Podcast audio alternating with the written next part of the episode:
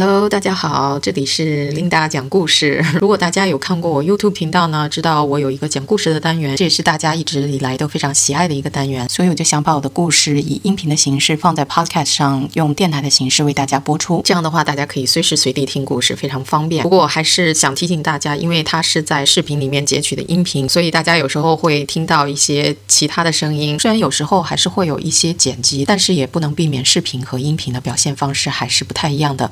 所以希望大家谅解。那我们就马上来开始听故事吧。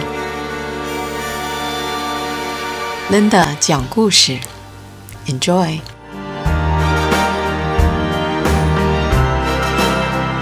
今天这个故事呢是非常非常非常多的朋友要求我要做的，我呢也是考虑很久要不要做。因为这个故事呢，对我来说，嗯，不是特别容易能够讲得出口，因为这个属于我人生中比较黑暗的一段时期，劈腿男的故事。相比之下呢，那个故事虽然是很伤心、很难讲出口，但是比起这个故事来，这个故事是给我人生当中造成一个很大阴影的一段时间，所以呢，我也是花了很长时间的才能够从那个阴影里面走出来。那我今天想把这个故事讲出来呢，一个是觉得对自己。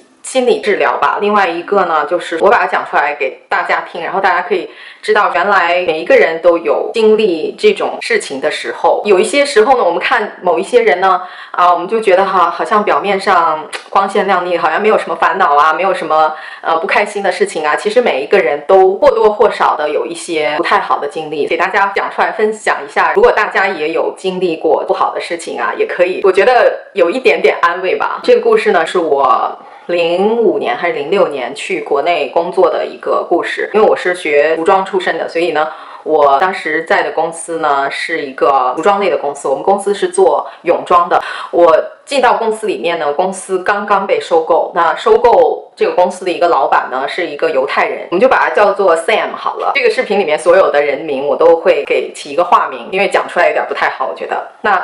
这个 Sam 呢，他很年轻，很聪明。第一开始呢，他给您的印象呢，就是那种阳光大男孩。他应该只有三十多岁吧，当时。但是呢，他长得呢就比较小，然后呢又一脸那种无辜、特别纯真、特别憨憨的那种样子，给人的感觉就特别小男生的感觉，很阳光的美国大男孩的那种长相，金发碧眼，就很讨我们公司女孩喜欢的那种。当时呢，我就负责跟海外厂家联系啊，负责进口啊、清关啊这些事情。我当时在公司做了差不多有个一年半、两年的时。间吧，我们在中国的厂子呢是有。另外一个公司在负责，就等于是一个中间人吧。另一个公司呢是台湾的一个公司，是一个五兄弟在经营的公司，然后他们就充当中间人，所以他们呢就等于是我这边的一个对口。因为这个长途没有办法沟通的很好，所以很多时候呢就有出错的现象呀，有货物延迟的现象，有很多问题。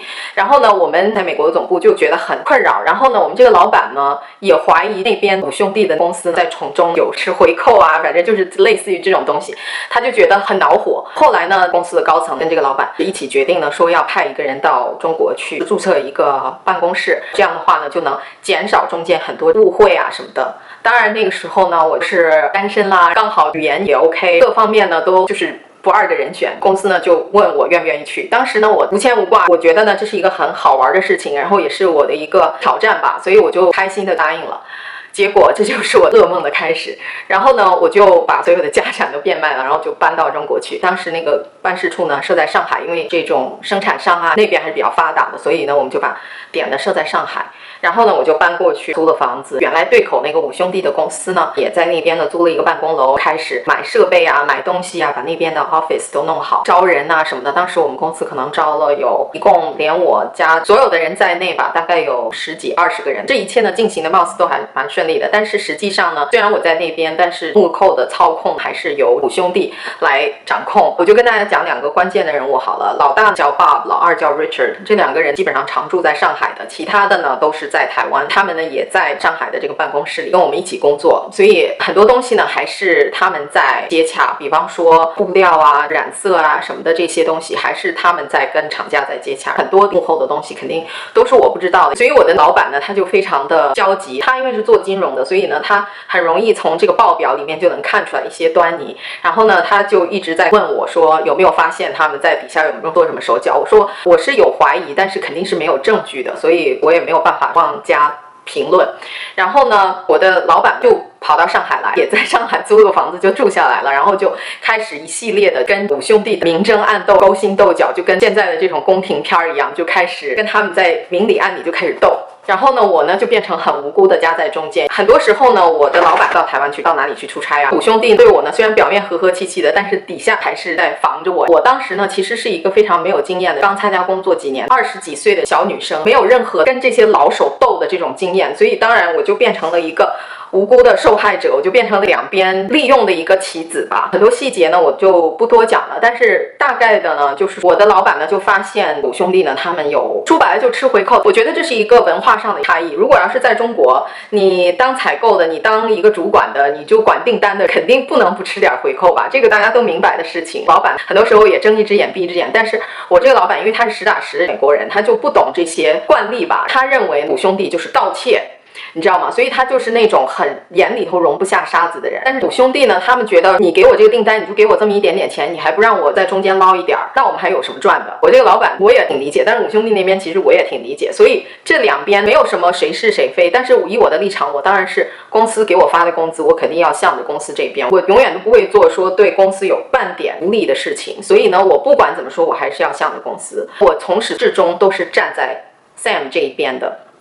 然后呢，这个事情呢就越演越烈。我这个老板呢到台湾出了几趟差，然后这个中间呢就发生了很多的事情。我记得最严重的一次呢，就是当时我那个老板去台湾跟他们去谈判去了，但是 Bob 和 Richard 还在上海。然后呢，我一进办公室，我的办公室里面我的显示屏跟主机电脑都被搬走了，等于是。给我一个下马威吧。当时呢，正好有我从美国来的一个同事，他是负责产品检验呀，就是做工上面的，就是比方说哪一些地方应该用细口缝啊，有一些哪些地方应该上拉链呀。然后他就是跟着 Sam 过来出差，当时刚好在场，然后他就坐在我的办公室，他就跟我说说你的电脑什么都被 Bob Richard 搬走了。然后呢，这个公司呢，所有的员工二十几号人都坐在那个会议室里面。要求我要给他们一个说法，就是因为 Bob 和 Richard 在那边散布谣言，说这个公司快倒了，所以这个老板要跑了，然后要欠你们工资啊什么的，所以所有的员工都等于是逼着我，让我。给他们一个说法，我头一次遇到这种架势，因为我之前一点准备都没有，当时心里面咚咚咚咚直跳，然后我就不知道该怎么办，因为我也跟大家讲过，就是没有什么人生阅历的那种，然后没有见过这种架势，你知道吗？然后我就一个人坐在那边，几十双眼睛都看着我，然后我就跟大家说，我不知道大家听到了什么东西，但是呢，大家也知道我的为人，我也在这里跟大家保证，不管这个。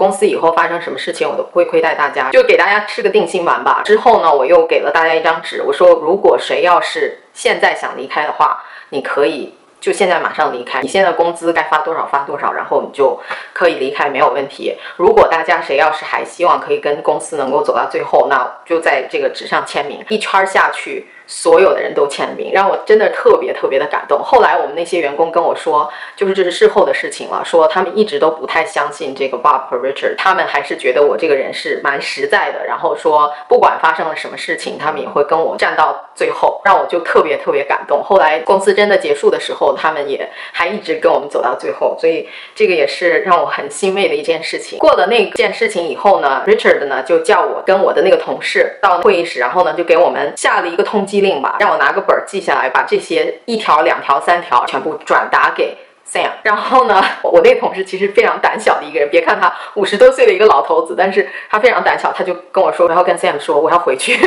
他说我受不了了这种架势。当然他可以一大早就走了，但是我当时真的就是一个人在那边，没有任何一个人帮我，没有任何一个人能够跟我站在。同一条战线上，那时候真的觉得非常非常的孤独。晚上就给 Sam 打电话，就跟他说这个情况，他就跟我说没有关系，然后他还给我吃定心丸吧，跟我说他在那边一切都会搞得定，不要在意他们做什么事情。反正我听他的声音也是很憔悴，好像好几天没睡觉那种感觉，嗓音特别沙哑。反正这一段是非常难熬的一段时间。最后呢，好像他们终于谈好了。我记得他回来以后，Richard 还请我们去吃饭，谈好了以后还跟我说啊，Linda 这一段时间你辛苦了。当时我就记得我的眼泪一下就飙出来了，我觉得还是太年轻。不够成熟，不够稳重，沉不住气这种感觉。反正最后呢，因为他们一直压我们的货呀什么的，反正就是弄得乱七八糟的。故事就不细给大家讲了，因为里面有很多小的细节，大家也不愿意听。因为其实故事的开始还在后面，最后终于告一段落了。Sam 意思就是说，他可能不太想在上海再继续开这个办公室了，他就想在别的地方，就比方说雅加达啊什么。就据说他在雅加达呢很吃得开，跟黑社会有关系啊什么的。我当时呢就跟他说，这五兄弟会不会做什么事情？因为他们自己说自己很有势力啊，倒没有明说了，但是意思是说，如果要。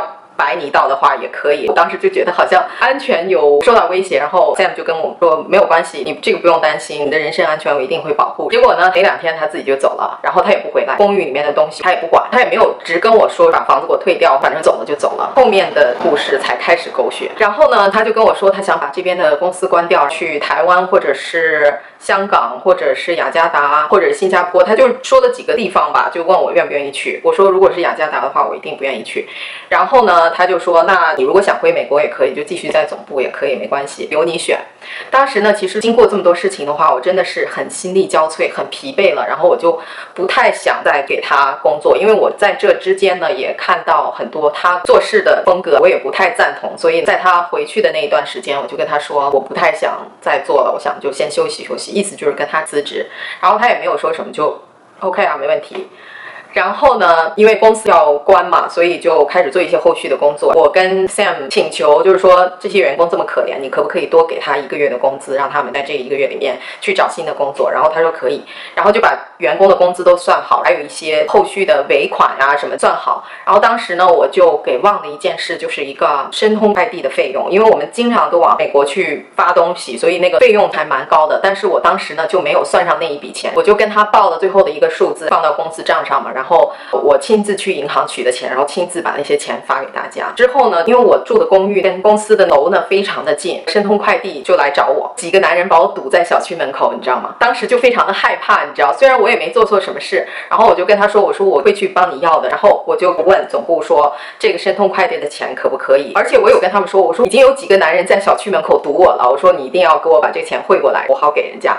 然后就完全没有音信。我去跟我们公司的总经理啊，其他的这些，就是跟我平时关系比较好的这几个主管，我给他们亲自发 email，然后他们也说我会跟 Sam 去说，因为这个钱呢是没有 Sam 发话，是谁都不能动的。所以呢，他们只是说跟他去说，但是呢，后来也没有音信。然后我就觉得说，哎，这个钱到底怎么办啊？然后每天几乎就不得安宁，然后每天有人在小区门口堵我，让我就非常害怕。当时我就觉得我的生命都受到威胁了。其实人家也没错，申通的可能是主管吧。他说你们都不缺这点钱，但是我们这个小伙子可能赚大半年都赚不回来这个钱，你难道让他垫吗？那个小伙子也一直在那哀求说，姐啊，你看你真的不能这样，搞得我也很心疼他们。但是呢，我又没有办法，然后我只能跟他们说，然后他们说那。不行，就现在只有你一个人在这儿，就是我们只能找到你。你说你那老板，我们也没办法去美国找他，那我们怎么办？所以就天天在那儿堵我，最后我没有办法，然后我就自己掏腰包把那个钱给付上了。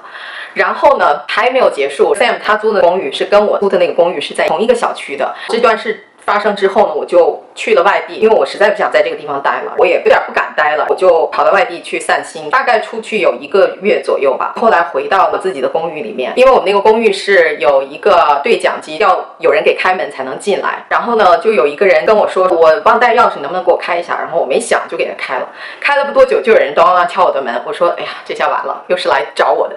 然后我就开门，结果是 Sam 他的那个房东。然后那个房东呢就问我说，你老板去哪儿了？他说他的钱也没交。这那的，因为我当时一个月以前我已经跟他说，反正他也有押金嘛，你就把他那押金拿了，然后你自己再找别的租就 OK 了。但是呢，他一直都说我他没有跟他签合同，就没有跟他签什么解约啊什么的，然后就非要把那一个月的钱让我给他补上。我就说这个不关我的事，因为他签合同的时候，我在那合同上有给他写一个电话号码，就是我的电话号码，因为他们语言不通嘛，所以沟通不方便。我当时就说你有什么事，你可以打电话给我，然后我给他传话。然后他们就非要说呢，这个也是跟我也有关系，但是其实签合同的名字和身份证都是。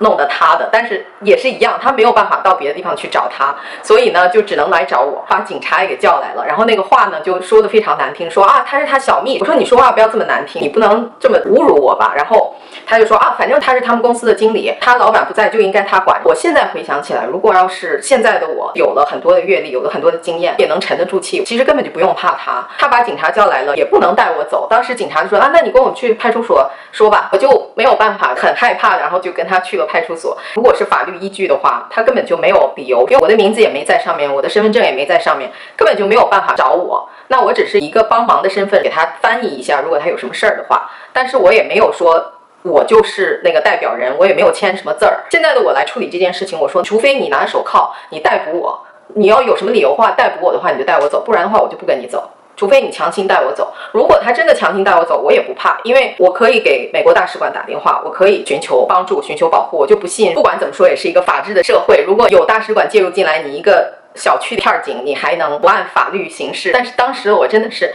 特别没有经验，然后特别的害怕，因为。就我一个人，没有任何人来帮我。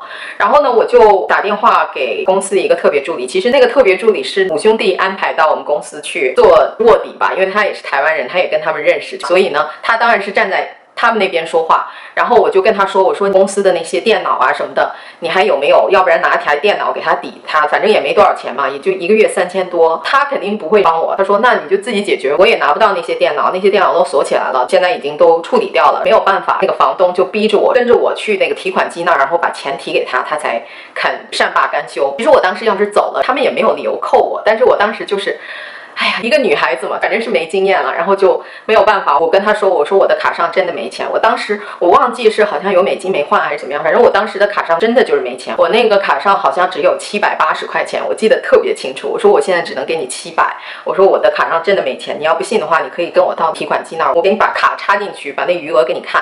然后他们就说你走了，我就没法找人了。然后我当时呢手上有一个钻戒，那个钻戒其实也不是很贵了，就是我有一年过生日送给我自己的礼物。我说这个钻戒。虽然不贵，但是呢，起码是真的，而且我绝对不会不把它要回来。我把这个押给你，等我弄到钱以后，我再把它赎回来。反正我只能这么解决，你看你信不信了？然后他们就把我的戒指拿走了，我就去筹钱。然后我还是发邮件给 Sam，给我的公司主管说，你看你这个钱你不能不退。然后还是鸟无音信。我还跟他说了，人家都叫我到派出所了，而且呢，我把我自己的身边很贵重的东西也压在那边，你自己的事情总不能让我给你贴吧？然后。鸟无音信，就是在我跟他提出辞职的那一天起，他就什么事情都不管。我当时真的是特别特别的。懊恼就是我为你做了这么多事，那一个困难的时期，我陪你走过来，然后我帮了你这么多的忙，我一心一意为了公司，我真的是问心无愧，我没有做一点对不起公司的事情，我真的觉得自己是把百分之一百都献给公司，然后你就这么对我，然后我当时真的是特别特别的伤心，我最后没有办法，只有自己掏钱把那个钱补上，这个事情才平息。那两件事加上之前的事情，对我来说真的造成非常大的阴影，我可能讲的不够生动，大家可能感受不到当时的那个情形，我当。当时真的就是不敢回家，到了现在，我一说上海，我都有阴影，真的就是那个时候造成的。一点比较庆幸的是呢，几周以后呢，收到一封邮件，就是原来 Sam 去一个律师事务所，也是我陪他去的，我帮他找的律师，他说要在中国注册一个公司，因为他没有实实在在的公司，所以只能靠五兄弟他们那个公司来做这些交易。然后他就很懊恼，说不就注册个公司嘛？然后他就找了律师，就是老外的那种公司，当然律师了，肯定就收费收的很高，然后就要了他六千美金的 retainer，等于。是压在那边嘛？做多少活，我先从那个钱里面扣。后面呢，因为这个事情做了一半就搁浅了，所以就没有再继续下去。然后那个律师事务所呢就给我发邮件说，我们的 returner 里头还有剩下一部分钱，呃，我们要汇到哪个账号上？我说，哎，那太好了，汇到我账号上了，大概还剩了一千多美金吧。所以我说啊，那正好弥补一下我的损失。到最后我算了一下，大概损失了几千块的人民币，等于花钱买个教训吧。以后我在经历这种事情的时候呢，我也会比较机警，然后比较能够。对应了，当时真的是，哎呀，又蠢又傻，然后又沉不住气，我真的觉得。就很看不起当时的自己。最狗血的事情呢还在后面，后面的一些事情呢完全是道听途说的了，就当听个笑话说一说吧。我后面呢就从上海离开了，我就实在不想在那个地方待了，然后我就去了北京。我有一天呢就收到 Richard 给我打来的电话，说他们要告 Sam，说 Bob 去了雅加达，就是后来呢 Sam 呢就在雅加达开了一个分公司，然后把厂子呀、生产什么的都搬到雅加达去了，因为他在雅加达据说是跟黑社会都有关系，所以他在那边很吃得开，然后他也很喜欢那边。他总是说花一点的钱可以生活的像国王一样。他就说 Sam 还欠他们很多钱，大概有一百多万美金吧。他们已经把 Sam 告上法庭了，然后阿尔比去了雅加达跟他们去谈判，谈的不是很好。他们现在要告他，但是呢，地点在美国。他说啊，希望我能过去给他们作证。他说这里面熟悉来龙去脉的，除了我们双方最熟悉的就是你了，没有任何一个人比你更清楚。我也没有当面就回绝他，我就说到时候再说吧。后来我也换了电话号码，我就没有再听到他的消息。但是后面呢，我听到之前我有认识的这些厂商跟我说，Bob 去了雅加达跟 Sam 谈判，然后呢，Sam 就把他给绑架了，等于是压成人质，把他给软禁起来。Richard 又去雅加达救 Bob，反正终于给救出来了，但是可能也没谈得太好。后面呢，这个完全是听说的。我们当时有一个布料的厂商，那个人呢我也见过几次，还蛮年轻的，大概就三十出头吧。他是一个台湾人，公司呢在台湾，我们就把他叫做 Andrew 吧。Andrew 跟 Sam 后面就变得很好。我听说 Andrew 跟 Sam 有一些合作啊、往来啊什么的，但是并不完全是布料生意，因为 Sam 是一个做金融的，所以呢他很会搞这种钱的往来。他曾经跟我说过，在美国他被税务局盯上，有一个税务官呢就一直想抓住他的一些把柄吧，因为他的钱的进出。